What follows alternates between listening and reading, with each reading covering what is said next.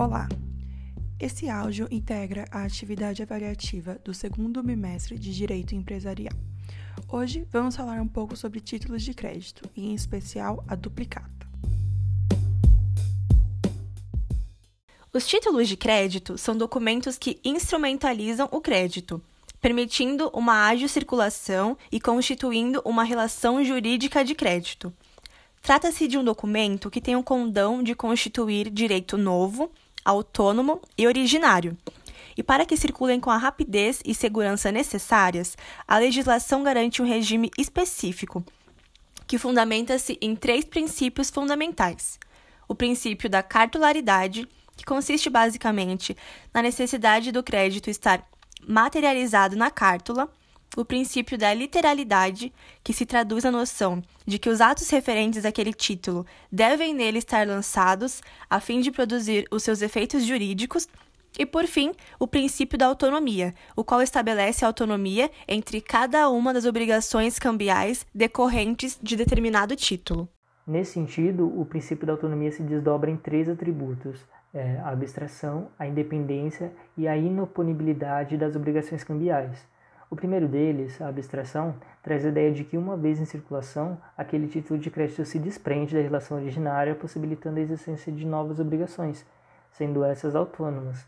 Quanto ao segundo atributo, diz respeito à independência existente entre cada uma das obrigações é, incorporadas ao título, como, por exemplo, a obrigação do emitente, que será independente da obrigação do avalista, de modo que o vício ele não refletirá na desoneração da outra. E o último atributo, o qual pode ser considerado a soma dos dois primeiros, consiste na regra prática de que as exceções pessoais não serão oponíveis aos terceiros de boa-fé.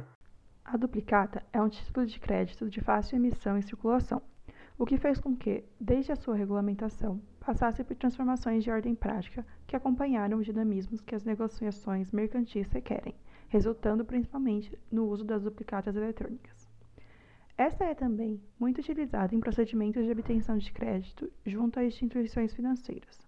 Entretanto, um problema muito evidente é a emissão de duplicatas simuladas, em que esta é emitida sem que exista um crédito efetivo, ou seja, sem causa. E diante do grande número de fraudes nesse sentido e da dificuldade dessas instituições de verificar a autenticidade da transação comercial por trás, o risco envolvido nessas operações de crédito é significativo o que, por óbvio, reflete nas taxas de juros cobradas das empresas, tornando a operação onerosa às instituições financeiras e aos próprios empresários.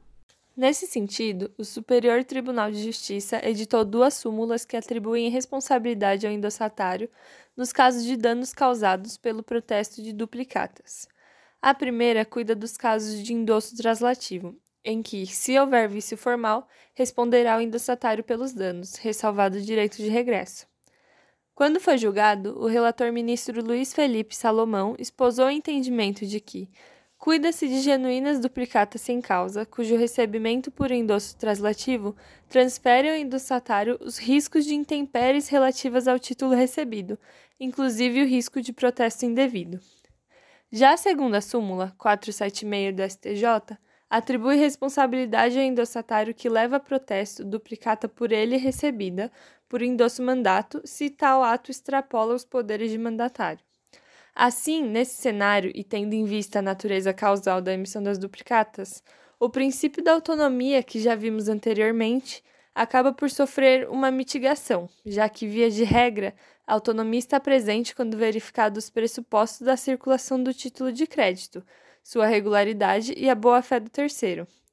Ocorre que, quando tratamos das duplicatas, estamos diante de mais um pressuposto, que é a vinculação da presunção de boa-fé do terceiro à efetiva verificação da existência da causa que originou determinada duplicata. Dessa forma, com o objetivo de regulamentar e garantir a segurança jurídica ao redor das negociações e operações envolvendo duplicatas, a lei de número 13.775 de 2018 traz a inovação do registro eletrônico das duplicatas, denominadas escriturais. A lei prevê que a atividade de escrituração de duplicatas escriturais será feita por entidades especializadas autorizadas por órgão ou entidade da administração federal direta ou indireta a exercer a atividade de escrituração de duplicatas de modo que a emissão de duplicata sob a forma escritural será feita mediante lançamento em sistema eletrônico de escrituração e a apresentação da duplicata escritural será feita por meio eletrônico. Assim, a duplicata escritural se apresenta como uma verdadeira evolução do que já existe. As disposições trazidas pela Lei de 2018 aparentam ser muito promissoras contra fraudes. Muitos especialistas da área entendem ser uma peça de estímulo aos negócios de forma segura e dinâmica.